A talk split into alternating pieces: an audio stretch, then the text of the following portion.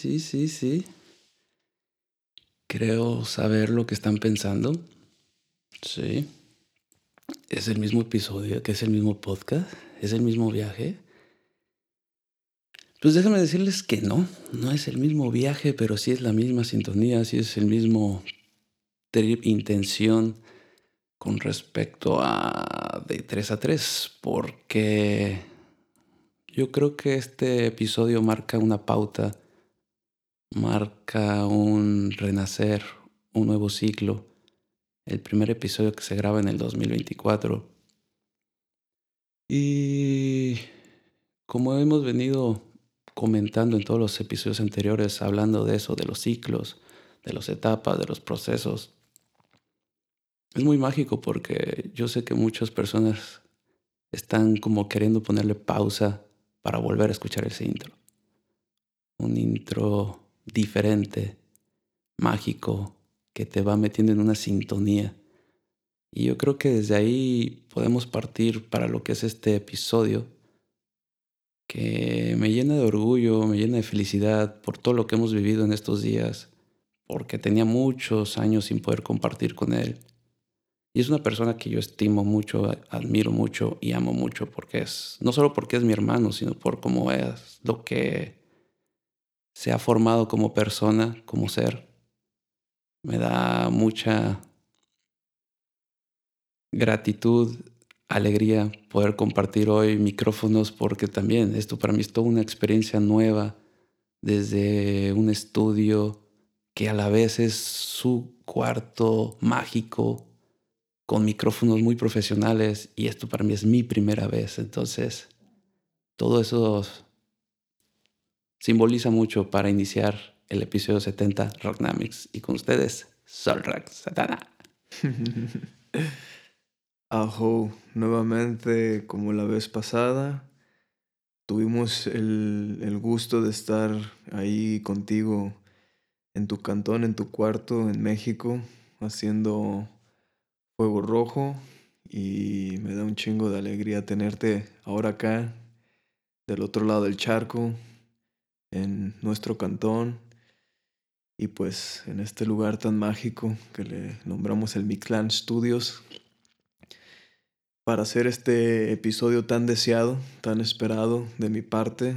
Y como la vez pasada Gracias por tus palabras. Y yo también estoy aquí no porque seas mi hermano, sino porque tengo ganas de apoyar este proyecto, porque siento que es un espacio de expresión y me di cuenta la vez pasada que hicimos la entrevista de Fuego Rojo cómo me ayudó mucho a mí también a recordar y a sanar.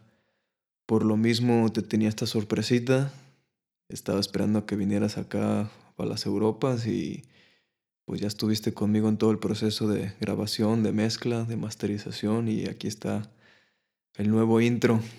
Qué chingón que sea el 2024 la primera. No me acordaba de eso. Así es, sí, o sea, significa mucho, simboliza mucho por porque como todo cierre, todo proceso, todo proyecto, llegan las, las etapas de dudas. Y creo que es clave porque así como hubo ciertas dudas con respecto al, al mensaje, a lo que se quiere hacer, al que se está proponiendo en de 3 a 3, yo creo que también ahí hubo como ciertas dudas en lo que es lo que hoy te dedicas, parte de lo que te dedicas, porque hay muchas, o sea, desde tu persona hay varias ramas sobre tus acciones, tu, tu ejemplo, tus decisiones, tu actuar, o sea, y no solo es, hoy vamos a hablar de Ragnamics, pero decíamos, se grabó Fuego Rojo, el episodio 27, se les recomienda también que lo escuchen, pero es solo eso, es como una parte más de todo lo que florece dentro de ti. Entonces, simboliza mucho y significa mucho, al menos yo le doy esa importancia porque es un ejemplo para hoy y te agradezco lo que dijiste de cómo es este espacio para expresar, para sanar, porque es como la intención de de, 3 a 3, es como el arte como terapia. Y a través de la creación yo creo que se puede meter al, a la palabra arte. Entonces, metiéndonos un poco ahí, ¿cómo es que tú empiezas a sentir a través de como que el movimiento corporal una, como no sé si decir que es una necesidad para que después esa necesidad te lleve a crear eh, lo que es una disciplina, una filosofía. Yo creo que partamos de ahí. O sea, ¿tú qué consideras que es Ragnamics? Fíjate, em, muy buena, muy buena pregunta, porque creo que muchas veces la gente lo describe como un método. Y yo caí en, en el proceso de incertidumbre de no saber qué es, cómo presentarlo, que también empecé a decir, bueno, claro, es la palabra fácil, es un método. Después de muchos años me di cuenta que claro que no es un método, porque yo no soy una persona metódica. La forma en que yo entreno no es metódico. Así empecé. Y creo que cuando no tienes mucha información es una forma de comenzar. De la forma de haz tres repeticiones de, o tres series, perdón, de cinco repeticiones y de ahí te vas a pasar al siguiente y vas a hacer dos series de 15 y así es como siempre, como es un sistema que funciona muy así y para mí eso es metódico. Entonces, después de ya muchísimos años en el mundo del movimiento, porque todo empieza desde que soy un niño que súper inquieto, donde yo me acuerdo, mi jefa me platicó que era tan inquieto o tenía tanta energía que no dormía que me llevaron con un doctor y el doctor les dijo, son simplemente, o sea, su hijo está bien, simplemente póngale a hacer más actividades físicas, cáncenlo. Y yo me acuerdo que hacíamos fútbol, hacíamos karate, hacíamos tenis, principalmente. Más de ahí las otras que nos gustaban, que patinar, me gusta andar en la patineta, este, y todo tipo de deportes, ¿no? Entonces siempre fui muy inquieto y después empieza a entrar como el mundo del movimiento por el fútbol, primeramente, ¿no? Entonces, em, ya voy a entrar ese tema después, regresando a la pregunta, ¿cómo describo yo Ragnamics? Si puedo utilizar una descripción, creo que últimamente estoy diciéndole a la gente que para mí Ragnamics es una medicina corporal. Entonces es como una forma de sanar a través del cuerpo. Creo que hace rato tú lo dijiste, tengo bastantes otros proyectos donde pues afortunadamente nos están dando a luz. Bueno, también le hemos echado muchísimo trabajo a cada uno de ellos. Y Ragnamics de cierta forma sí comienza con el tema más mental, con el tema más corporal, viéndolo como en un triángulo donde ponemos mente, cuerpo, espíritu. De principio Ragnamics yo sí quería que fuera más como mente y cuerpo. Después empieza a llegar el espíritu, que me voy a esperar también a entrar ese tema, pero cuando empieza a entrar más ese elemento espiritual es cuando me doy cuenta que no es un método, como lo dije hace rato, sino que es simplemente una nueva propuesta para sanar, que está ahí para la gente, ¿no? Así como existe la gente que conoce la yoga o la gente que conoce el calisthenics o la gente que conoce el CrossFit, son, son diferentes tipos, ¿no? De, estilos o métodos, no sé. Yo pongo ahí también a y le digo a la gente, no te voy a decir que esta es la solución o que este es lo que tienes que hacer. Simplemente creo que estoy proponiendo algo distinto que también te va a ayudar a sanar tu cuerpo y también va a sanarte el pues, el corazón, no sé, el espíritu, ¿no? Y es, muy loco y, porque escuchándote, yo creo que haciendo un poco de memoria, yo sí veía como en los videos, porque yo creo que Ragnamix fue practicarlo muy poco cuando estuviste por Guadalajara hace unos años. Y en ese tiempo era como un ejercicio de expansión a tu propia limitante, no solo en lo físico, sino también en lo mental, porque nos ponías a, y hasta la fecha, yo creo que es como algo base que se ha quedado de, esas, de esos inicios, el empezar a usar como el lado que no tienes tan adecuado o tan perfeccionado y empezar a jugar con lo motriz en tu cuerpo, que si tú eres derecho empiezas a hacer las cosas con izquierda, que cortas la fruta con el otro. Y me acuerdo los ejercicios también, que eran músculos que ni siquiera en mi vida yo creo que los había trabajado porque mover como una pequeña canica y al día siguiente se sentía que habías trabajado algo extraño, algo diferente. Y me acuerdo que me explicabas que era, pues sí, esos huesos que, que ahí están, huesos, músculos, nervios, no me acuerdo qué es, pero que ahí están. Entonces yo me ponía a pensar decía, es que yo creo que ha fusionado, o sea, desde mi perspectiva, era como yo así lo tripeo, decía, ¿cómo que ha fusionado todas las disciplinas en las que ha estado de capoeira, fútbol, después le metiste al, fuego, pero con más en lo acrobático y todos esos movimientos de acrobacia, esa agilidad, y la llevaste como a una fusión única que desde tu experiencia eres como el principal ejemplo que funciona y por eso es una propuesta muy valiosa y que creo que está siendo muy bienvenida porque ¿cuál es la base de todo esto? O sea, no es un estudio de años, eres el pilar eres la semilla donde la gente tiene que agarrar confianza sobre lo que tú estás proponiendo viéndote a ti.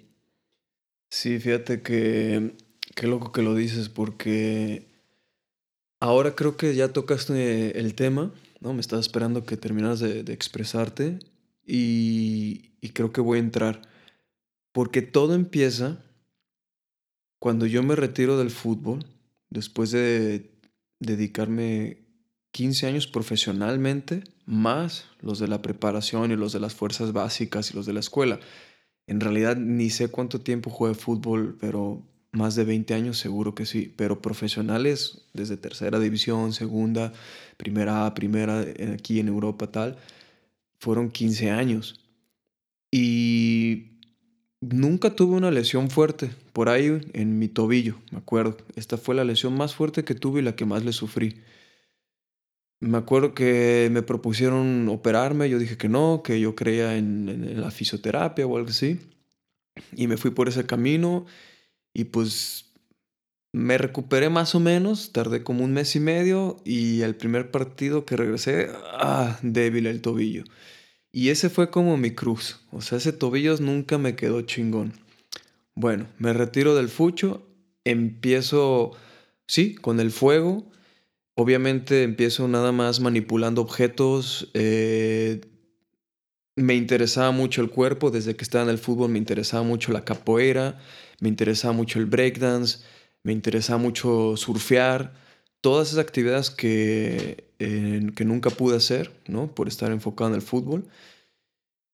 Empecé pues poco a poco a traerlas y como que empezó a llegar la gente indicada para enseñarme. Entonces, después de ya estar haciendo shows de fuego y de haber creado la compañía Fuego Rojo y todas estas historias, me empiezo a dar cuenta que me interesa un poco más qué hay detrás del fuego. Y detrás del fuego yo veía el cuerpo. Entonces, desde que estaba en Playa del Carmen, me acuerdo que yo le decía a toda la banda en playa, a los que estábamos ahí en Fuego Rojo, no, banda, no se distraigan con el fuego, el fuego manipula mucho y está bien bonito las figuras que uno hace, o bueno, el poder del fuego en sí, pero imagínate cuando veas bailar a la, a la banda que no traen fuego, o sea, imagínate que está apagado, ¿qué ves? Ves el cuerpo, ves cómo se mueve. Y ahí empecé a ver a mucha gente muy buena para mover el fuego, pero muy, muy mala para mover su cuerpo o muy duros o muy troncos o no me inspiraba, no se me hacía como artístico, ¿no? Y yo no quería ser así. Entonces Este viaje se empieza cuando ya me voy para Europa. Y cuando ya a mis 27 años, nunca se me va a olvidar, ya por fin decido olvidarme del fútbol por completo y dedicarme a este mundo del arte. Ya venía haciendo fuego y todo, sí, pero no estaba tan a full, tan dedicado al cuerpo. Seguía dedicado a los trucos y a los movimientos y a la manipulación del objeto. Entonces, fíjate, me meto a un estudio de gimnasia ahí en Berlín, donde la mayoría de la gente que entrenaba ahí eran ex gimnastas profesionales, eran todavía artistas de circo, muchos en la disciplina de la acrobacia, y había muchos breakdance y trickers. O sea que casi todo el estudio hacía acrobacia y el 90% profesional. Y estaba muy bueno el estudio, tenía todos los trampolines, las barras, los anillos, el suelo.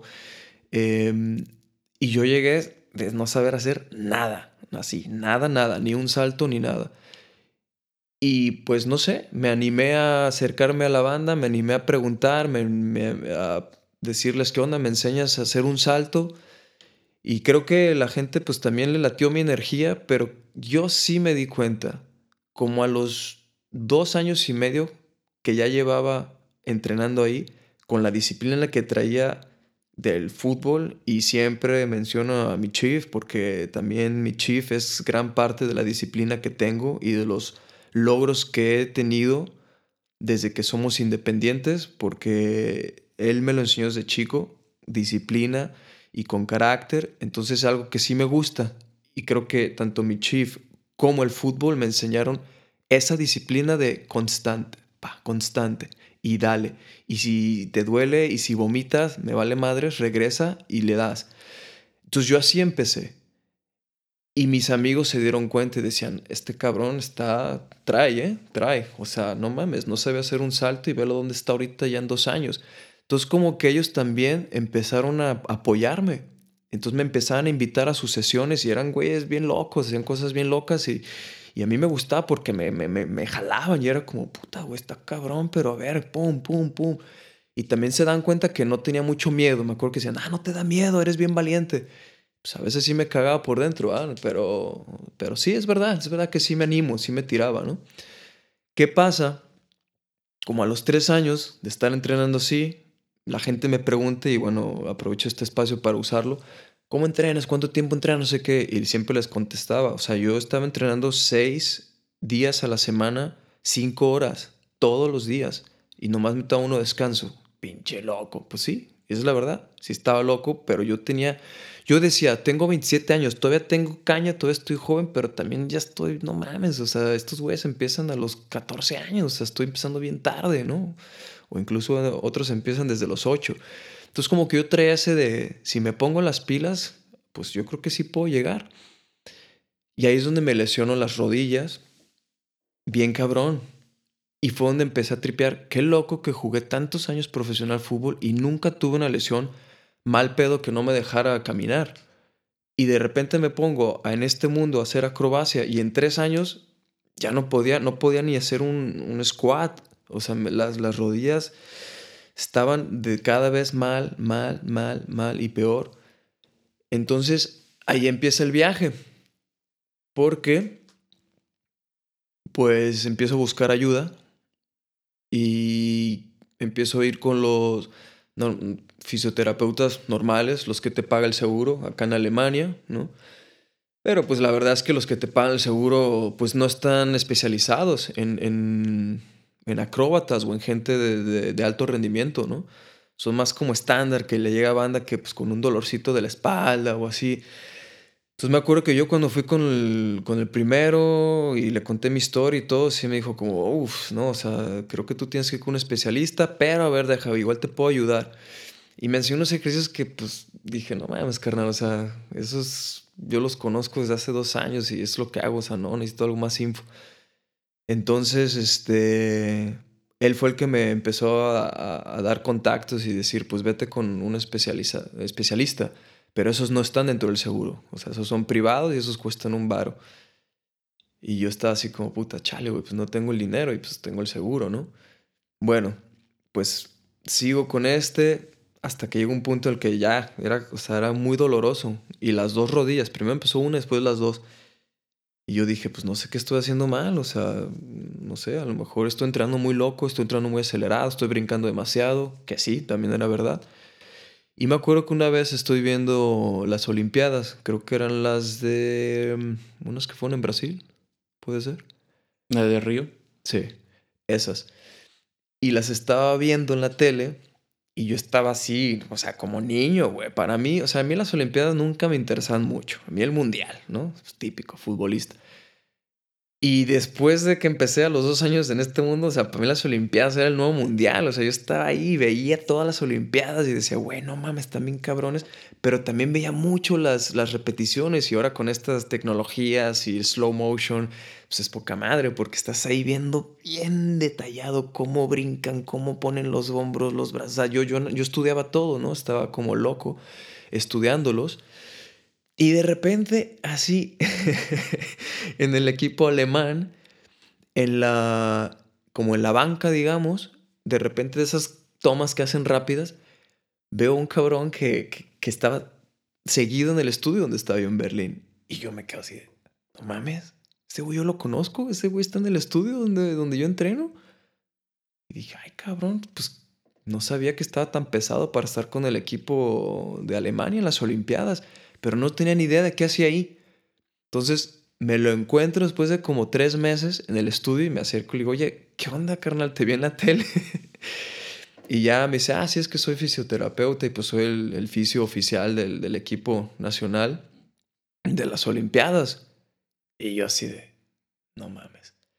Obviamente primero yo dije, puta, pues no sé, con mi experiencia en el fútbol, pues no sé, o sea, tú no, no, cualquier cholo puede ir con el doctor de las chivas y decirle, oye, ¿qué onda? ¿Me atiendes? O sea, creo que no funciona así, no sé, pero según yo no funciona así, tienes que estar en el club, ¿no? Y el doctor es el doctor del club y atiende a, pues, a los profesionales. Yo tenía esa mentalidad, entonces como que no me animaba a preguntarle hasta que puso su práctica ahí mismo en el estudio, rentó un cuarto y yo lo vi que venía allí con otras personas trayendo pues, las camas y los aparatos y todo. Y otro amigo que lo conocía desde chico, que hicieron una escuela de circo juntos, me dijo, ese güey es bueno, ¿eh? es un buen fisio. Yo fui con él. Entonces me quedé pensando, ah, ok, si este güey fue otra vez, o porque su amigo lo atendió, o a lo mejor, pues no sé, funciona diferente que el fútbol. Chiste es que ya no, yo ya no tenía otra opción. Estaba ya desesperadísimo. Mis rodillas no, no, o sea, me traían tronadísimo. Que me acuerdo que estaba, me acuerdo que estaba en, los vestidores así, terminando de bañar y dije, chingue su madre, güey. Y que me salgo y voy y le toco la puerta y ya me abro y le digo, ¿qué onda, hermano? Oye, pues es que la verdad necesito tu ayuda o ayuda de alguien de tu nivel porque ta, ta, ta, ta, ta, ta, ta, ta, ta. No le empecé a contar, ¿no? Traigo las rodillas súper madreadas, no sé qué. Le conté todo mi viaje, le conté toda mi historia del fútbol, o sea, se la resumí como en 10 minutitos. Y el loco así me voltea a ver y dice, wow. Y ya te hicieron, ya te checaron eh, los eh, MRT, creo que se llama, estos estudios y todo. Le dije, sí, los tengo ahí, pero no, o sea, me dicen que son mis meniscos, pero yo la neta no sé y que me opere, pero yo no creo en las operaciones y pero pues creo que a lo mejor sí me tengo que, o sea, yo ya estaba en ese límite de no sé qué hacer. Y él me dice, aguanta, no te operes, güey. Eh, está muy interesante tu caso. Te voy a dar cita. Y yo así, no mames, gracias. Y le dije, pero yo sé que tú no estás con el seguro, ¿no? Y todavía me acuerdo que bien buena onda me dice, mira, no te preocupes vamos a hacer ahí un, truco, que hasta dije, ah, mira, en, Alemania también funcionan los trucos. Entonces como que tuve que hacer una cosa como del seguro, recibir un papel, y entonces se lo di a él, y él lo metió también en, no sé, en el sistema. Entonces el chiste es que él recibía creo que tres cuartos de la paga y yo solo tenía que pagar un cuarto. Y me salía súper barato. Y yo así de, no mames, le dije, güey, pues si tienes espacio, dame dos sesiones por semana. Y entonces para mí fue también pues milagros de la vida que se me acomodó súper bien con ese paro que me hizo del dinero. Y, Y ahí me dijo, Simón, va. Entonces, creía él también con su experiencia que sí, que en un mes me sacaba esa lesión, ¿no? Y tardamos cuatro meses y no salió la lesión, pero de un, digamos, un 100% de lesión que traía, me lo bajó él hasta un 40%. O sea, me ayudó muchísimo. Ahora, ¿qué pasa? Que cuando yo empiezo a ir con él, yo no había tenido nunca una experiencia de un fisioterapeuta de verdad. O sea, no, yo conocía el masajito y todo.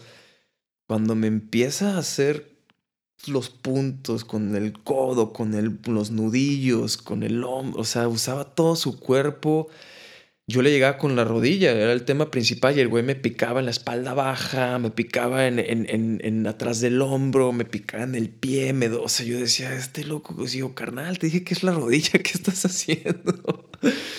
No, no, no, que porque está todo conectado, y él, pues él estudió, entonces me hablaba con términos así bien profesionales que yo no entendía, pero me lo sigue explicando.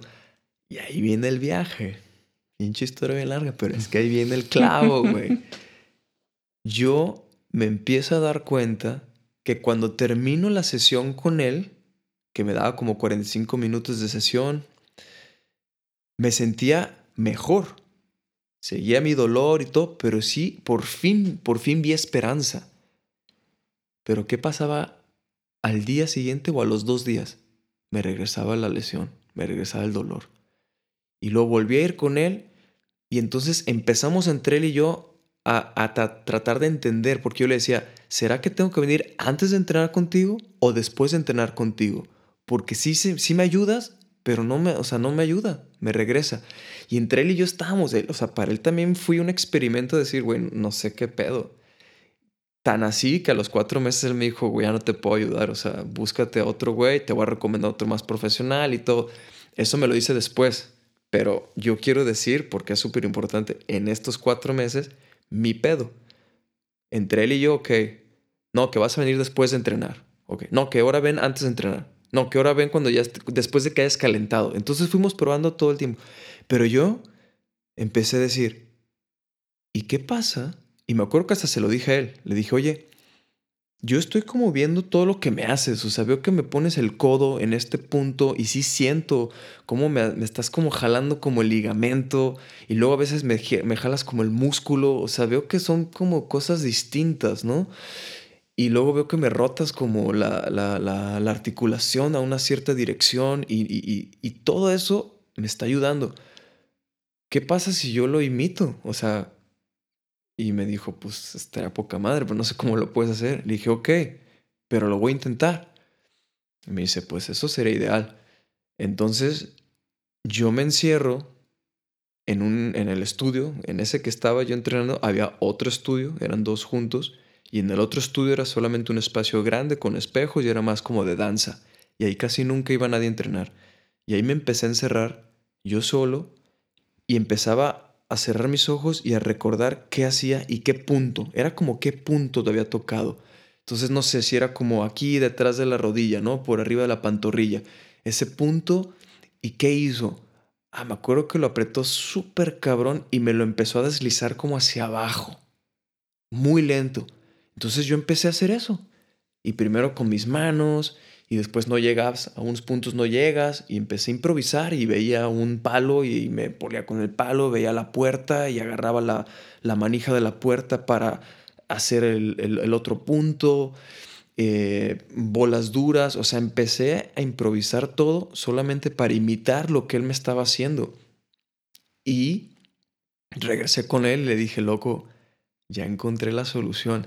Le dije, sigamos sígueme dando más citas porque me está ayudando, pero la verdad es que voy a venir aquí a estudiar contigo, ¿está bien? Le dije, es que me interesa muchísimo esto y pues, no creo que voy a ir a una escuela a hacer fisioterapia, pero me late. Entonces ya las últimas sesiones que hacía con él eran una escuela. O sea, mientras me estaba dando la madre doliendo un chingo, le decía, ok, ok, pero ¿por qué esto? Ah, ok, ¿por qué me estás tocando acá si te dije que me dolía acá? No, ¿por qué? Y entonces yo empecé a preguntar, a preguntar, a preguntar. Y él súper buena onda. Y pues también bien contento de verme bien interesado. Em, me explicaba y todo. Entonces después de cuatro meses, le dije, pues, o sea, me ayudaste muchísimo Y me dice, pero ya se te quitó el dolor. Y yo, no, pero ya me ayudaste muchísimo. Entonces, déjame ahora meterme yo solo a ver qué pedo. Y me clavé seis meses en el estudio solo, güey. Y dejé de brincar. Me di cuenta que estaba entrenando muy mal, eso sí. Me di cuenta que estaba bien acelerado. Como nunca tuve un maestro que me guiara, eran solamente amigos que me ayudaban. Claro, me ayudaban bien y me daban información, pero no era como un plan, como mira, empieza por aquí, plan, eh, primer paso, segundo paso, tercer paso. No era como uno me enseñaba a lo mejor primer paso, segundo paso, pero luego llegaba otro bien loco y me decía, nah, tú qué chingados haces el 1, el 2, tú, eres, tú tienes talento, vente al paso 10. Y claro, pues te late, estás morro y dices, a huevo, vámonos al 10. Y entonces, en este tiempo, en estos seis meses que voy a empezar como mi propio research, mi propia búsqueda, dejo de brincar y dejo de entrenar como loco, o sea, así ese ritmo. Y claro que era bien difícil, pues yo tenía ganas y yo sentía que estaba perdiendo eh, mucho tiempo y la edad y todos esos miedos, ¿no? Que te entran. Hasta que como a los cuatro o cinco meses, después de haber hecho ya la fisioterapia cuatro meses, o sea que ya vamos como en ocho meses, empiezo a recuperar no solamente mis rodillas, la lesión que tenía en el tobillo de hace 6, 7 años en el fútbol, por fin la empecé a sanar. Y yo pensé, me acuerdo en ese momento dije, puta madre, ¿por qué nadie me enseñó estos ejercicios cuando estaba de futbolista? E incluso al principio yo tenía un poco el sueño de decir, voy a regresar al fútbol, pero como, como profesor de esto, güey. O sea, no mames, esta información es buenísima para los futbolistas estas rotaciones pasan todo el tiempo, pero nunca entrenamos esas rotaciones. Entonces estamos bien expuestos a lesiones. Y ahí es donde empieza mi viaje. Ahí es donde empieza todo este pedo.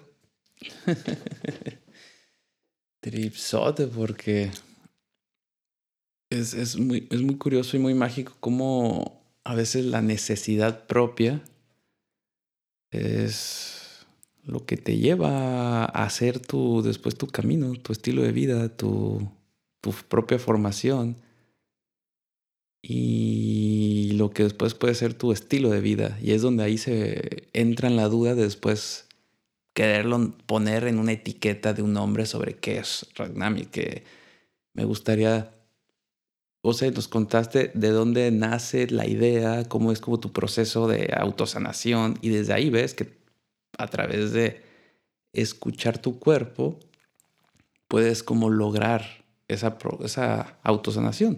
Y, ahorita que digo, escuchar tu cuerpo estuvo muy loco porque me, durante tu viaje, donde la, durante tu narración me llevó a diferentes momentos de mi vida, donde el más reciente fue, bueno, el primero que me vino fue cuando yo me operé del menisco y me decías, no te operes, no te operes. Y yo así de, Sí, mi brother, o sea, yo también creo lo que tú me estás diciendo, pero creo que con videollamadas yo y no, mm, o sea, ya me está superando el dolor. Y caí, caí en la operación y fue todo un proceso y fue lo que tenía que vivir porque a través de esa operación fue quitar muchas cosas que tenía y bueno, pero llegamos a un punto porque sí, esa operación me empezó a hacer dudar de mí, me empezó a dar mucha inseguridad, el poder el caminar con miedo, el no poder caminar tranquilo, el sentir que se vuelve a reventar. Empezó a haber como mucha duda, mucha inseguridad, mucha incertidumbre en mi propia confianza de solo andar, de solo caminar. Entonces fue como... Y la vida me empezó a decir, escucha tu cuerpo, escucha tu cuerpo, escucha tu cuerpo. Pero yo no lograba identificar cómo escuchar mi cuerpo, o sea, ¿qué, qué, significa eso? ¿Cómo se hace? Y pues ya así quedé como, ok, me estoy intentando escuchar, pero no lograba hasta hace poquito. Y cuando ya lo empiezo a hacer, me acuerdo que te pregunto y digo, oye, brother, estoy cambiando pues, mis hábitos y todo porque creo que ya estoy empezando a escuchar mi cuerpo. Y de repente me dices, platica con él. Ya, la madre, güey. Ah, pregúntale cómo se siente. Y yo, oh, su puta madre. Entonces, está bien loco, porque eso fue hace unos meses que yo empecé con De Guerrero a Mago. Y ahorita que estoy aquí y te veo cómo interactúas con la gente, tus pláticas, tu, tu, pues, tu nuevo yo, digo, güey, es que va todo de la mano. Y es ok, o sea, sí, o sea, no es solo en, en el cuerpo, es con el entorno. Y es donde entra como lo energético. Yo creo que de ahí puede venir un poco a lo espiritual. Pero no sé si quieras meterte una vez a lo espiritual o primero irnos a... Estoy saltando mucho tiempo, sino me gustaría saber momento eureka de Ragnamix. ¿Momento qué? Eureka, o sea, cuando dices, se va a llamar así. Ah, ándale. Sí, va, vamos primero por ahí. Este. Mm, bueno, va. Entonces, después de que salgo de este estudio, ¿no? De mi propio viaje y todo, pues obviamente traigo conmigo mismo una seguridad, pero también traigo una inseguridad increíble de que, de que me voy a atrever a decirle a la banda, ah, mira, yo te enseño esto. Sobre todo, te digo, yo viniendo del fútbol y todos mis amigos siendo profesionales del circo de, muchos años. Entonces, yo no me atrevía a acercármeles y decirles, yo también te puedo enseñar algo, porque todos ahí me enseñaban a mí algo y yo estaba en la fase solamente de aprender, aprender, aprender, aprender. Y de repente, ¡pum!, me pasa esto que digo, ay, güey, creo que tengo algo. Entonces, me empiezo a acercar solo a mis verdaderos compas de ese mundo, así como a los carnales, carnales, como yo me gusta llamarlos, a mis hermagos. Y, me acuerdo que uno de ellos, chartistota, güey, que hace parado de manos, muy cabrón, desde que está chiquito y tiene un super historial, ¿no? Me acuerdo que es el primero que me acerco y le digo, oye, hermano, tengo un viaje que creo que está chido. Pero yo, pues, no tengo el... O sea, yo en ese tiempo todavía ni siquiera vivía de Fuego Rojo. Ya, Fuego Rojo ya existía, existía hace muchos años, pero solo viviendo de, del arte o de esto, apenas tenemos como siete años, o sea, es corto todavía. Cuando estos locos tienen ya casi 15, 16 años, bueno, ahorita ya serán 25 años viendo de eso, ¿no? Entonces yo en ese tiempo me acuerdo que le dije, yo no tengo la carrera que tú tienes, entonces yo no me presento, no sé, 40 shows en un mes o así. Entonces quizás yo creo que lo que tengo es bueno, pero pues quizás a ese nivel no. Entonces necesito a alguien de experimento y que pues me confíe, güey, y, pues no sé, de aguasa y que me diga la verdad. Y el güey así de, pues, ¿qué onda? Pues dime a ver qué, de qué es. Y yo, a ver, pues tú haces para manos, ¿verdad? Entonces vamos a enfocarnos en tus, em, en tus muñecas, en tus hombros, en tus codos. Y pues a ver, te voy a pasar unos ejercicios, güey. Hazlos, pues no sé, o sea, si puedes, todos los días que vengas a entrenar date un mes, dos meses y dime qué pedo. y ni siquiera tardó dos meses en decírmelos. O sea, a la semana llegó y me dice, brother, ¿qué onda? ¿De dónde sacaste estos ejercicios? Están bien locos. Y pues le dije, pues que me encerré seis meses en un estudio ahí, en mi viaje. Y me dice, no, carnal, esto está chido, güey, tienes que usarlo. Y dije, bueno, ok, es una opinión. Entonces me animé a ir al siguiente y lo mismo, este loco era este break dancer, entonces era como, bueno, este loco a lo mejor algo más de los tobillos, rodillas, codos también. Y ya pues dije, mira, es que estoy tripeando esto, esto y esto. Y ya le pasé los ejercicios, misma respuesta. Pinche loco, güey, no mames. Nunca nadie me había enseñado esto, o sea, ¿qué onda, brother? ¿De dónde lo aprendiste? Yo, no, pues en mi viaje, ¿no? Explorando. ¿Crees que está bueno entonces? ¿Lo puedo enseñar? Seguro que sí. Y entonces es gracias a ellos, güey. Y tengo que estar neta muy agradecido con esos estudios a gente porque neta todos eran unos pinches cracks, güey, buenísimos, pero todos eran bien humildes. Entonces ahí también aprendí eso. Ahí fue un gran, una gran lección de vida decir, no importa qué, qué tan chingón seas, güey, o sea, puedes seguir siendo chingón y buen pedo, pero también humilde, ¿no? Y todos ahí eran, o sea, había brothers que salen en las películas de Hollywood haciendo stunts. O sea, hay uno ahí que es mi super maestrazo que me enseñó mucho de artes marciales y de patadas y todo, que es así, súper conocido en el mundo stunt de Hollywood. Y el güey entraba como si fuera, no sé, el de la basura, así, súper humilde, agachadito, muy buena vibra. Y decía, puta, güey, estos carnales, qué maestrazos, ¿no? Entonces ahí pues me empecé a animar con ellos, igual así en buena onda, tranquilo, y les decía, ¿qué onda, banda? Pues ya les puedo enseñar también algo, a ver qué. Y, entre guasa y guasa probaba mis ejercicios y, no los podían hacer. Y decían, puta, pinche Solrak, no mames, bien cabrones y, y estos movimientos y estas posturas y todo. Entonces ahí empecé a darme cuenta que no importa qué tan profesionales sean, o sea, muchas veces no le ponen atención, a veces, a veces no tienen ni el tiempo de ponerle atención a todo lo que usan todos los días en sus carreras, ¿no? Entonces, ahí es donde empiezo a tripear, pues quizás puedo hacer un workshop, o sea, empecé a dar clases privadas, pero ni cobraba, o sea, nada más era así de, pues, pidiendo que alguien confiara en mí, ¿no? Hace cuenta confía en mí, dame una chance. Y ya, pues se acercaba gente que ya me conocía más del mundo de fuego y así. Y les daba sus clasecitas, una horita, y salían bien contentos, ¿no?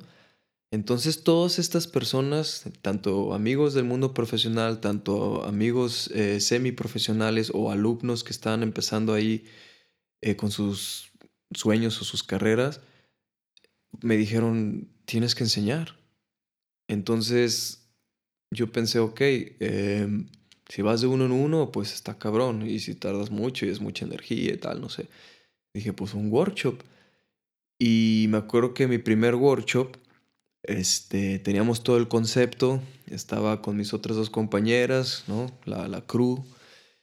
Y estábamos armando el flyer y la foto y todo, y el concepto y cómo le ponemos, eh, cómo lo nombramos y la descripción. Y no sé por qué a mí me llegó el Dynamic Flow que era así como, pues sí, no es como un flow, es dinámico, me gustaba en inglés, dynamic, flow, decía, ah, está chido, está catchy, me late.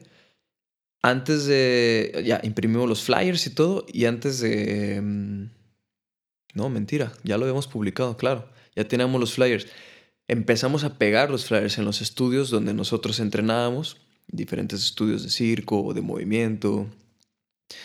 Eh, y me acuerdo que en uno de estos estudios, especializado en el circo, había una chica que era muy muy buena para mover los eh, hula hoops y es muy conocida en ese mundo.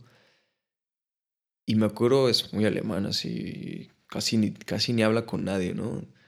Pero es muy bien reconocida y así. Y a mí me saludaba hasta eso, pero nunca cotoreamos mucho.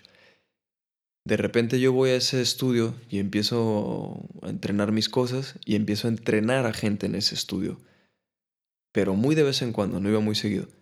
Y pues por fortuna, como las 3, 4 veces que fui, ella estaba ahí y me estaba observando. Y le interesaba mucho los ejercicios que yo le ponía a la gente. Entonces por eso se empezó a acercar conmigo y, ah, yo sé que tú haces fuego y eres el de fuego rojo, ¿verdad? Yo sí de, ah, mira, fíjate, entonces sí sabe quiénes somos. Ahí me empecé a dar cuenta que, ok, creo que la gente sí nos conoce por fuego rojo, pero no nos conocían para nada que dábamos eh, cursos o clases o nada. E incluso dimos workshops para el fuego. Y después yo ya no podía dar cursos para el fuego porque quería dar cursos con el cuerpo.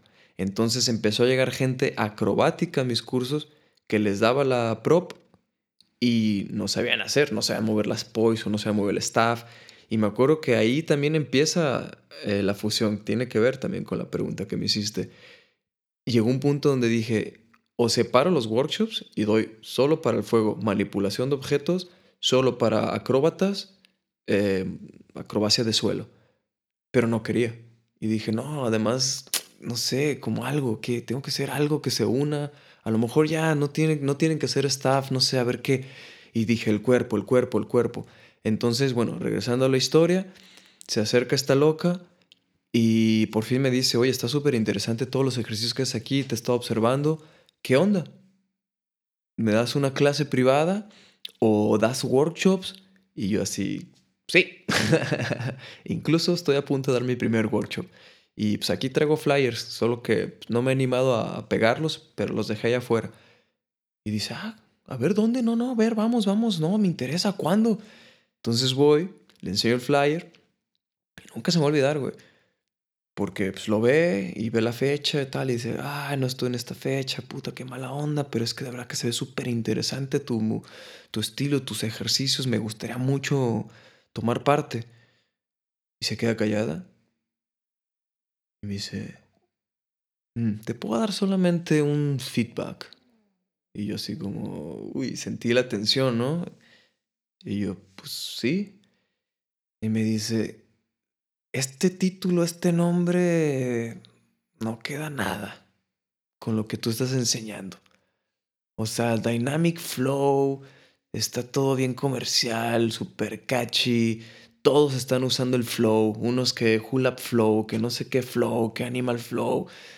O sea, yo te he estado viendo aquí y siento que tu material es muy potente y muy original para que tu nombre lo eche a perder. Y yo así, tanga, cabrón. O sea, sí sentí un cachetadón, sí me dolió. Pero dentro de ese, pues ya sabes, del aprendizaje, dentro de ese ego, dije, escucha, güey. Y te digo que es una chica muy pues, reconocida en su mundo, en lo que hace, y yo la vi entrenar, y sí, es muy buena y muy entregada. Entonces dije, pues sí, tómale, tómale el comentario. Y me acuerdo que la vi y le dije, la verdad, gracias, loca, porque nadie me ha dicho esto. A lo mejor no se han atrevido o no lo han visto o no tienen suficiente experiencia para decirlo, no sé, pero gracias. Entonces déjame pensar en un nombre. Me dice, pues te lo tenía que decir, pero yo creo que si le encuentras un nombre más original, te va a pegar mejor. Y yo, gracias. Pues regreso al día siguiente con, pues, con mis carnalitas, con la cruda ahí de Racknamics, todavía no se llamaba así, y les cuento la historia. Y ellas también conocían a esta chica, entonces dices, uy, no, sí, ella, ¿verdad? No. Si lo dijo ella, creo que tiene razón. Yo, no, sí tiene razón. Pues, ¿qué onda? Y yo, es que a mí me gusta el Dynamics, o sea, ¿qué onda? Pues Dynamics, pues dinámico, me late, está chido. Y, y sí que es verdad que está conectado con mi nombre, Solrak, cuando yo me empiezo por fin a nombrar así pues también fue un paso bien difícil. O sea, no me fue nada fácil nombrarme así y presentarme así. Me costó mucho trabajo y de hecho, está bien loco que estemos aquí porque tú fuiste una gran... Tú fuiste como la, la gotita que me activó o lo que necesitaba escuchar. No sé si tú te acuerdas, íbamos caminando en la calle y te propuse el nombre y no sé qué yo todavía tenía mis mundos bien separados y ah, es que en el fútbol soy Santana, en el fuego soy el Snoop y pues creo que para la música voy a ser Solrak. Y tú así como eres, güey, pum, sin pensarlo mucho dijiste, no mames, güey, ese nombre está bien chingón. Deberías de ponerte ese nombre para todo ya. Y seguiste caminando. Y para mí fue así como, cosa, yo así, no, este güey no tiene ni puta idea de lo cabrón que está haciendo su comentario ahorita para mí. Y desde ahí empecé a tripear dije, güey, es no mames, güey, mi carnalito, güey, huevo, güey, maestro. Y nunca se me olvida, güey, gracias a ti, güey, fue que dije, tienes razón, güey. Solra, güey, ese es mi nombre, güey. Ya, chinga, suma todos los pinches apodos y nombres, que esto, que esto y personalidades. Pero no me atrevía. Y cuando entro a este estudio, dije, es una oportunidad. Y como yo siempre le digo a la gente, los nombres pues también son reencarnaciones y son muy, muy, muy potentes. Entonces para mí fue esta oportunidad. Nadie me conocía en ese estudio. Solrak. Entonces, ¿qué pasa? Que cuando me empiezo a presentar como Solrak, las reacciones de la gente eran bien diferentes, pero muy similares. ¿Cuál era la similitud? Que todos decían, Solrak. ¡Wow! Like your name. Solrak. Y todos le ponían como ese power al rack, al rack. Y el sol como que se les olvidaba un poco. Y yo me acuerdo que gracias pues, a la vida ya traía mi proceso donde mi ego ya estaba también más de lado, que me daba risa, pero no me, no me, no me alimentaban el ego, porque yo decía, toda esta gente solamente ve el rack, ¿no? El rack, pero pues el sol también está ahí, la, la, más tranquilo. Entonces mi nombre siento que trae esa dualidad, ¿no? Esa, bueno, ahora me gusta decir esa unión, ¿no? Sol y sí, el rebote, rack. Entonces, ¿qué pasa? Que yo en ese tiempo, cuando empiezo a buscar ese, esa oportunidad de entrar a este mundo, de, de enseñar, de ser maestro en el mundo del movimiento, sí, no tuvo echar mentiras, sí que entré como, como con los codos, así, como tirando putazos, ¿no? Ahora soy totalmente otro maestro muy distinto, ya llegaremos ahí. Pero en ese tiempo pues, sí trae todavía pues un poquito el rush, el power, pues, ¿por qué no el ego de que en él yo voy a entrar bien verga y yo voy a tirar de putazos y voy a marcar quién soy? Entonces me acuerdo que sí me dejé llevar por esa reacción de la gente y dije, lo que más le ha marcado a la gente de mi nombre es el rack. Entonces si yo le pongo el rack al principio, estoy entrando con ese golpe de rack, Namix, porque yo quería que fuera dinámico. Entonces era como, lo que nosotros vamos a enseñar es dinámico. Entonces, ¡pum! Lo junté. Drag, Dynamics, ¿no? Dynamics. Y pues cuando lo presenté con mis canalitas, fue así de, no mames, está bien cabrón el nombre. Y ahí empieza el juego de letras, porque yo soy muy así, a mí me encanta el juego de letras. Entonces fue de que no, que si con I latina, que dije, Nel, güey, con Y, porque es como raro, es raro que le digamos Y, porque ni siquiera yo sé si es una I de griega, ¿no? Pero me gusta que en español decimos, ah, es la Y. Entonces yo dije, güey, sea cierto o no, tenemos una letra griega en el nombre, o sea, qué chido. Estamos uniendo eso, culturas, países, que a mí siempre me ha gustado la multiculti. Entonces, eh, de ahí empieza todo, güey. Y el nombre en sí, así es como, como llega. Entonces, cuando ya lo acomodo, me acuerdo que era con I latina o Y lo más difícil que nadie se lo presenté un chingo de amigos, así ya hermagos, hermagas, así en la peda. ¿Qué onda? Y era, estaba bien, los dos traían muchas votaciones. No, que con I latina, no, que con Y, pero no se entiende, güey, te lo van a pronunciar diferente. Y yo estaba así de que a mí me late mucho con la Y. Entonces ya venía el workshop y yo todavía no tenía el nombre. Este, ah, no, perdón, el primer workshop sí lo dimos con ese nombre Dynamic Flow, dijimos, bueno, ya ni pedo. El siguiente workshop ya venía y le dije, no, tenemos que ya venir con el nuevo nombre. Entonces ya me decidí por la Y, por las otras letras, la capa. Pum, lo presenté y desde ahí toda la banda fue así de, wow, o sea, qué nombre, güey. Y sí, vaya que, o sea, primero vaya la historia y si el nombre sí impone y yo sí me acuerdo que íbamos a jugar fútbol, íbamos a ir a entrenar ahí a ese equipillo ahí donde me, me tocó tener la experiencia de jugar fútbol en Europa. Y pues sí, traías como ahí las facetas y las etapas de los diferentes nombres que has utilizado. Y, o sea, sí, o sea, para mí sí fue como sentir esa energía, esa fuerza y fue como pues, el comentario, un comentario espejo de rebote que igual y es lo que, que chido, que pues, es lo que tenía que decir para que detonar algo en ti que marca un antes y después y se siente chido, se agradece.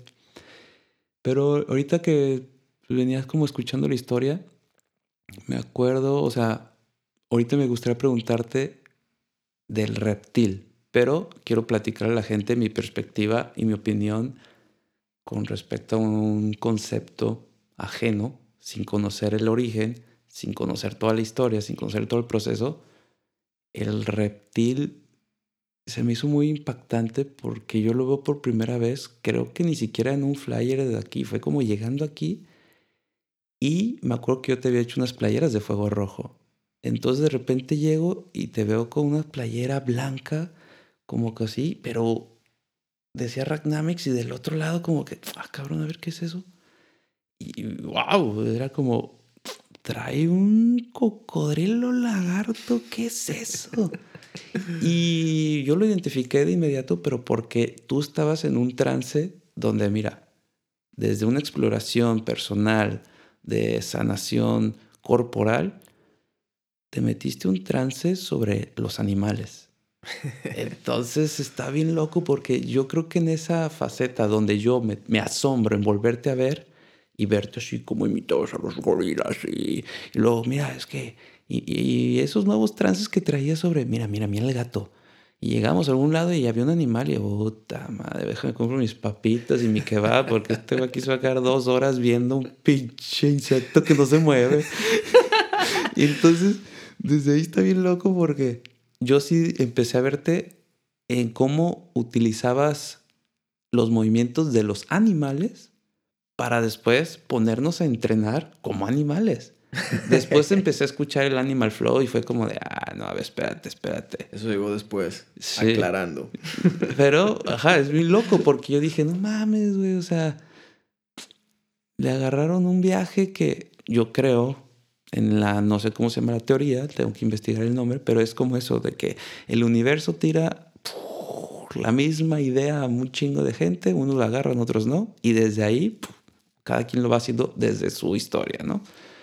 Pero ahí se me hizo bien loco porque dije, güey, es que la primera vez que yo vi, yo llego a México queriéndoles explicar a la gente lo que acababa de vivir en Europa contigo, de que no mames, güey, nos puso a hacer que como tortugas y que como, como serpiente y que como, o sea, como gorila y así, todos los movimientos. No, es que el Animal Flow y yo, no, no, espérate, a ver, no, no me estás entendiendo. Pero es, muy loco porque, o sea, traías como ese trance de observar y de repente tus nuevos videos y conversaciones de, yo, brother, ya me sale como gorila y así hasta, no solo el movimiento, sino el gesto corporal y, las facciones y cómo el mentón lo metes y todo eso. dije, wow, qué loco. dije, queda muy cabrón el, la imagen del reptil. Entonces ahí es mi siguiente pregunta. ¿Por qué ese cocodrilo reptiliano, no sé cómo explicarlo. Es un lagarto. Lagarto. Pero sí, este. Te quería decir que una vez sí me eché cuando viví en Moldavia, güey. Una. Toda la pelea entre una araña y una mosca, güey. y neta me la chuté toda, güey. Creo que escribiste eso en uno de tus textos que estabas tirando en esa época. Sí, ahí, por ahí está. Y se me hizo bien chingón. O sea, obviamente era una fase de mi vida no muy bonita, pero dentro de, eso, eh, dentro de esa oscuridad, que por eso vamos a llegar al reptil, dentro de ese mundo tan oscuro que estaba viendo yo ahí en Moldavia, encontré algo súper, no sé, o sea, me... blow my mind, ¿no? Porque de verdad dije, estas madres pasan todo el día, güey, pero nosotros nunca le ponemos atención. Y me quedé observando así cómo hacía la telaraña, la araña, cómo movía sus ocho patas de una forma así bien, como si estuviera en un laboratorio, güey. O sea, increíble. Cómo hacía la figura y hacía los patrones y los repetía y los hacía tan bonitos. Y luego cómo la atoraba preparando todo el show para que la pinche mosca pendeja, güey, que vuela así toda tonta, güey, se atrape y siga con esa inercia así. Y la araña nomás estaba aguantando, aguantando. Y se le acercaba y le hacía dos, tres maniobras así, ahora sí que como brujería. Y se regresaba. Y así me quedé, güey. Neta, sí duró fácil. No, no, quiero exagerar, pero sí me quedé como unas dos horas o tres. Porque sí duró un ratote, güey. La pinche mosca no se daba por vencida hasta que se la terminó pelando, ¿no? Entonces, eh, pues sí, empecé a entrar en un trance de, de los animales porque... ¿Por qué? Es que la neta no sé ni por qué empecé a entrar en los animales, güey. Ya, ya me acordé. Simplemente por mi propia naturaleza, cuando me empiezo a mover en el suelo, sin técnica y sin conocimiento, me gustaba estar cerca del suelo. Entonces como que la capoeira de cierta forma tiene ese vínculo, pero no me puedo considerar que hice capoeira, de hecho lo aclaro porque muchísima banda cree que soy capoeirista y todo. No soy capoeirista, no soy breakdancer. Todas esas cosas las, las aprendí y las probé pero no me clavé así y yo respeto mucho la gente que sí es capoeirista o breakdancer, pues. Yo agarré esos elementos, la información y de ahí me encaminé. Entonces sí que es verdad que en la capoeira aprendí esto de que el macaquiño, que no sé qué, que la serpiente, que, em, que la patada de burro, ¿no? Y tienen como muchas cosas. Entonces, me acuerdo que cuando aprendí eh, la caminata de serpiente fue como la que más me gustó era como muy abajo el suelo. Y de ahí yo empecé a, caminar, según yo, como cocodrilo. ¿no? Como cocodrilo, como lagarto, como iguana, ¿no? Todo ese tipo de reptiles. Y cuando empiezo a mejorar mi, resistencia, porque está muy cabrón mantenerte ahí, la empiezo a meter en nuestros performance. ¿Tú te acuerdas? Cuando teníamos estos shows con fuego rojo y yo salía en ese personaje, como en esa bestia, salía arrastrándome. Y, y me acuerdo que después de unos años conozco a un super maestro en este mundo del movimiento, muy reconocido, muy famoso. Por fortuna está ahí, en el estudio donde entreno yo. Digo que la vida me ha regalado muchas cosas también muy mágicas. Y en YouTube ya era muy conocido este güey. Yo la neta no lo conocía. Un amigo me ve moverme y me dice, tú tienes que conocer a este güey. Me pone su YouTube y pues como neta, literal, a las dos semanas, ¡pum! Está en el estudio. Y le digo a mi amigo, no mames, güey, este cabrón que me pusiste en el YouTube está aquí. Entonces, pues me animé, pues siempre he sido también animado en esas cosas, la neta. Entonces me animé a acercar y le dije, oye, carnal, ¿qué onda? Pues un amigo mío me puso tus videos de YouTube, si estás bien pesado. Eh, haces un movimiento que a mí me gusta mucho. Y, yo también lo hago, pero no se ve tan bonito como contigo. ¿Qué onda? ¿Te puedo enseñar y me ayudas?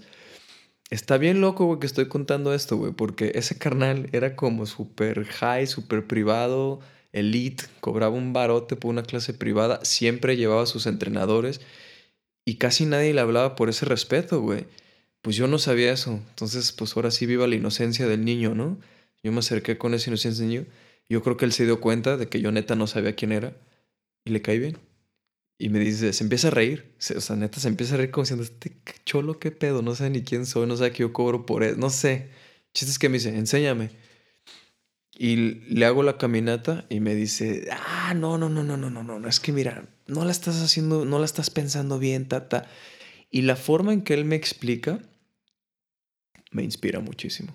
Y dije, uy, yo quiero ser como este maestro también. O sea, wow, me explicó cada momento, cada postura, imagínate que estás escalando, entonces usa más tus piernas, no, no te estás colgando demasiado en los brazos, porque si es verdad, yo te puedo hacer unos 6, 7 pasos y hasta pelas, ¿eh? y el güey nada, se aventaba con líneas, ¿no? Y sí, cuando empiezo, no mames, y el loco me ve que en una sesión que ni sus maestros la podían hacer, y eso te lo digo porque yo lo vi, sus maestros llevan dos meses queriendo hacer el pinche, se llama el, el, ¿cómo se dice? Human Lizard, se llama ese movimiento, ¿no? Hoy ya es súper popular en todos los métodos estos que, que enseñan movimientos de animales, pero en ese momento nadie lo hacía. Y nadie lo podía hacer. Y a mí me sale como a la semana. O sea, todavía no lo limpiaba, pero ya, que está ese loco se acercó y me acuerdo que me dice, brother, tú tienes algo, dale. Y que ese güey me haya dicho, o ese maestro, perdón, pues otra vez lo mismo, me inspiró a seguir. Entonces, ahí es donde empieza mi debraye con los animales, porque dije, ok, ya me lo explicó él como maestro, como ser humano, y él es muy mental. Y está chido, pero a mí me gusta como más el feeling. Y ahí empecé a ver un chingo de documentales, güey. Así, todos esos documentales que de National Geographic o bueno, ahora en el Netflix y todo de la naturaleza de animales, todos me los chutaba, pero así de que cuando empieza a correr el chita a, la, cazar, y yo así de que le ponía así, le, le regresaba, o, o, en YouTube que le puedes más como regresar así y los ponía en cámara lenta y los observaba y decía, wow, no mames, es que, ok, es que los brazos van aquí, es que el cuello, es que las... Y cuando están así a punto de cazar, decía, es que ve cómo apuntan la mirada, cómo bajan este hombre y estiran el otro.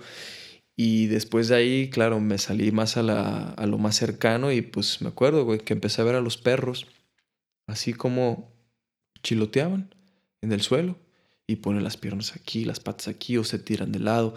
Y yo decía, puta, güey, ¿cómo puede ser que los perros estén tan concha en el suelo y nosotros no? O sea, algo tiene que haber. Las camas no existieron desde hace, desde toda la vida. Las camas es algo moderno. O sea, seguro nuestros prehispánicos se dormían en el pinche suelito y bien rico, ¿no? Entonces empecé adrede a acostarme en el suelo. Y la acrobacia de suelo sí trae técnicas que te ayudan a encontrarte con el suelo mejor y que no te duela los huesos. Muchísima gente cuando empieza la acrobacia de suelo no pueden porque les duele todo.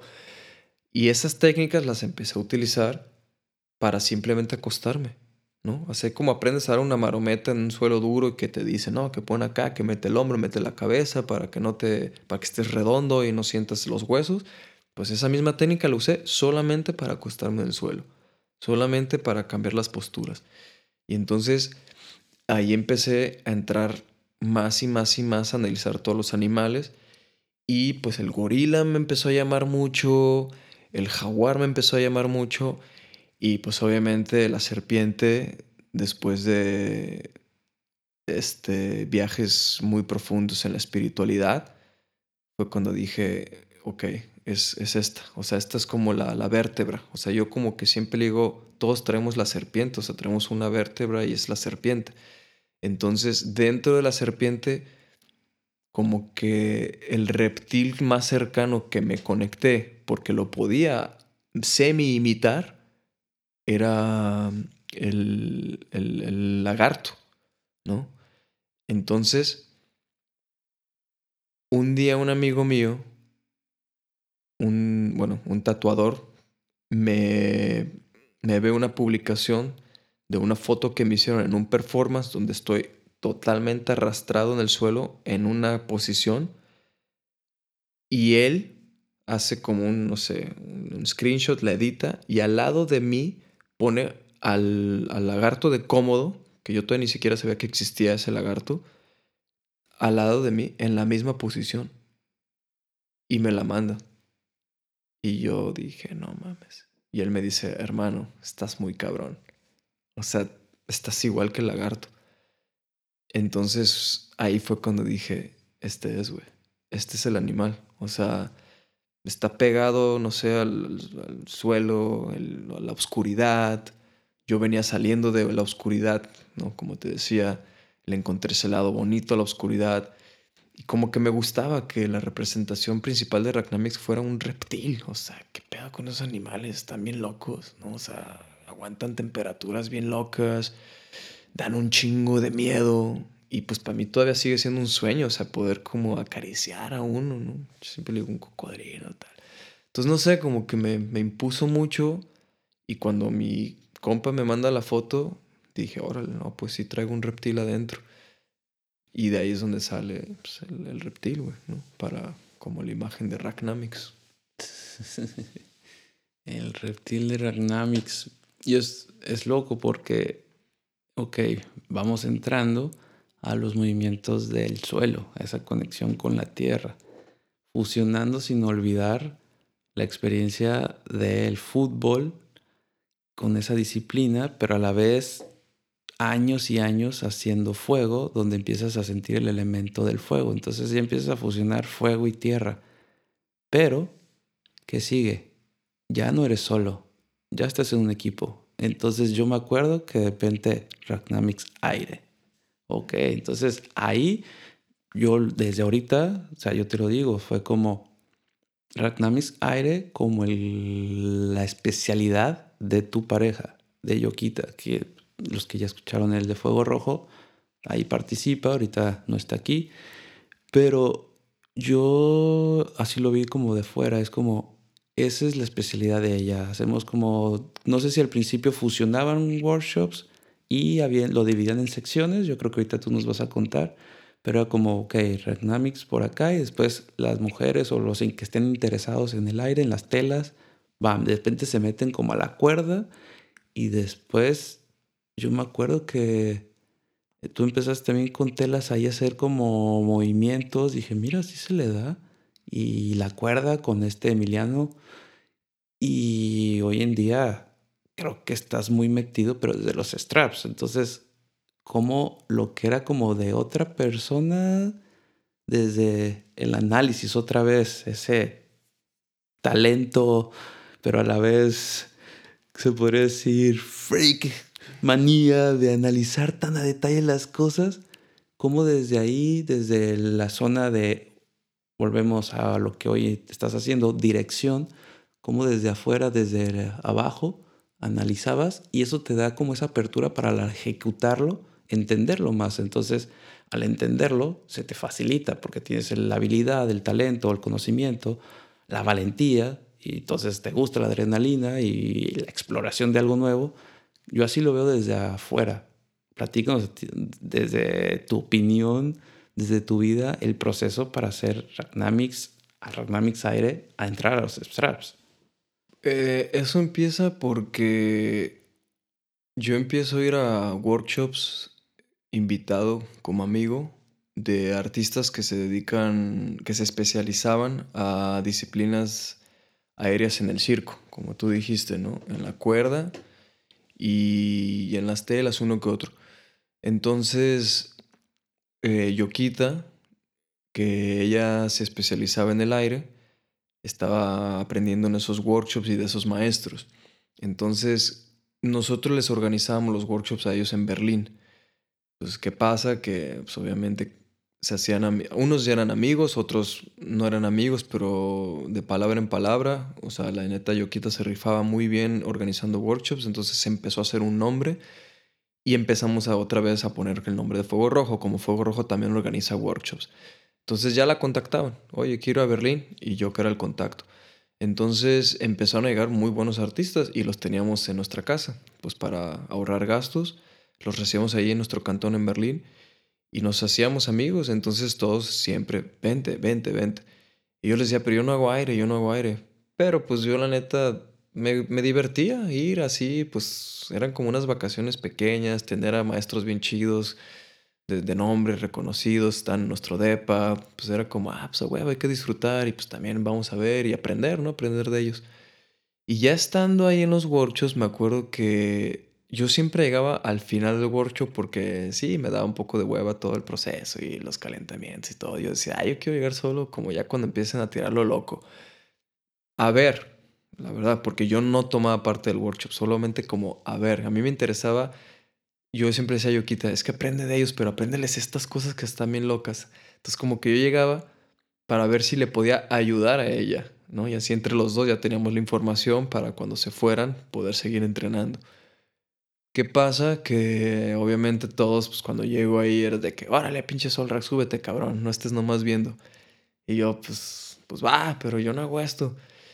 Y cuando explicaban así que no sé qué, van a hacer esto y tal, y pa, y de aquí van a hacer esto y todo, yo decía, pero eso es como lo que yo hago en, en, en, el, en, el, el otro estudio con los anillos. Pero esta parte se parece a lo que yo he probado en las barras. Y este movimiento está igualito a lo que yo hago en el trampolín. Entonces es como conectar esos puntos, pero pues en la cuerda. A ver. Entonces me subía con confianza. Y muchas cosas muy difíciles me salían. Y puta, y todos así de, no, que la pinche solda, que no sé qué, y pues yo quito así de que, ay, no, no puede ser, ¿por qué? ¿Por qué? Si tú ni haces esto. Entonces, claro, la, la, la guasa y la risa estaba chida, pero ya cuando se acababa toda la, la broma y el workshop, yo sí hablaba muy en serio con, con Yoquita, ¿no? Y le decía, no, o sea, chido, se siente bien chingón que la gente me aplaude y diga que, wow, qué talento tengo, pero no, no, no es talento. Es ejercicios que yo he hecho y le he metido mucha disciplina a todo mi cuerpo. O sea, a mí me gusta el suelo y a mí me gusta la acrobacia de suelo y estoy como loco aprendiendo eso, pero nunca dejé de complementar mi cuerpo con el aire porque me di cuenta que muchísimos acróbatas de suelo los cuelgas y no mames, o están perdidísimos, o les da miedo, o, se lastiman porque no saben qué hacer, y viceversa. En el mundo del aire, tú los pones en el suelo y no saben ni qué hacer, y están todos duros, todos troncos. Entonces yo otra vez dije, no quiero hacer eso. Quizás mi especialización está aquí, mi fuerza está aquí, pero yo quiero entender ese lenguaje, por lo menos entenderlo, no quiero ser un crack, pero por lo menos no quiero estar así. Entonces, obviamente, cuando empiezas a probar cosas en el aire, hay cosas bien divertidas que, o sea, yo estaba haciendo cosas, pues, nomás por diversión, que era una lástima, porque la verdad que, o sea, no sé, hacía swings en la barra, salía y hacía un salto para atrás o salto para adelante y caía y era como súper espectacular y me gustaría hacerlo en un show, pero no, no, o sea, donde yo me presentaba no había esto. Entonces para mí solamente era diversión, hasta que me di cuenta que, ah, pues mira mi diversión a dónde me llevó. Y empecé primero entrenando a Judith, ya le dijimos yo quita todo el tiempo, eh, y la empecé a entrenar a ella em, con los ejercicios que yo hacía y le dije, utilízalos en tu disciplina y dime qué pedo.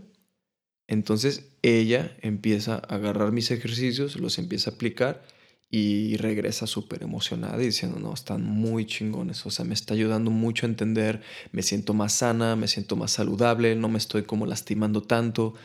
Y me dice, esto lo tenemos que enseñar. Entonces yo empiezo a ir con ella, después llega un artista de straps, que es la primera vez que yo pruebo los straps, y ahí sí que me volví loco, porque todas las otras cosas que probé, no. Para mí era como, no, no, no. Y pues yo le ayudo, yo le ayudo a Judith para que ella mejore sus disciplinas. Cuando vienen los straps, cambia. Para mí es como lo mismo que sentí cuando hice fuego por primera vez, siempre digo a la gente. Fue como, ¡pum! Esto es lo mío, quiero hacerlo. No hay más que decir. Entonces, cuando yo empiezo a entrenar straps, ahí me ayuda mi Judith. Y ahí me empieza a ayudar ella diciendo, fíjate, esto yo lo aprendí de este maestro y te va a ayudar a entender mejor esto. Te estás matando demasiado, estás usando demasiado tu fuerza. Entonces, claro, otra vez mi proceso de, de ser estudiante, de hacerme humilde, de aprender de mi estudiante, ¿no? que ese proceso también está muy bonito, y empiezo a escucharla a ella. Y entonces juntos empezamos a encontrar la fórmula para enseñar en el aire. Entonces, muy gracioso, empezamos a ofrecer Racknamics solamente lo del suelo y Racknamics, eh, todavía no le poníamos Racknamics aire, era como Racknamics en las telas y en la cuerda. Y nos empezó a pegar mucho ese concepto. Había muchísima más demanda. Entonces ahí sí, en estrategias de negocio, yo le dije a Yokita, tenemos que dividir esto. O sea, aquí hay mucha demanda y hay poca oferta. Entonces pum, como siempre, a mí me encanta esto los nombres y me, gusta y se me da mucho. De volada dije Ragnamix Aire. Y bueno, bandita, pues con la noticia de que pues nosotros seguimos platicando ahí, va, y de repente nos dimos cuenta que ya se había acabado la pila. Entonces, creo que hasta aquí va a quedar este episodio. Pero espero les esté gustando el viaje porque nosotros vamos a seguir grabando, pero se lo vamos a presentar en el siguiente episodio. Para que si estén interesados, no se lo pierdan.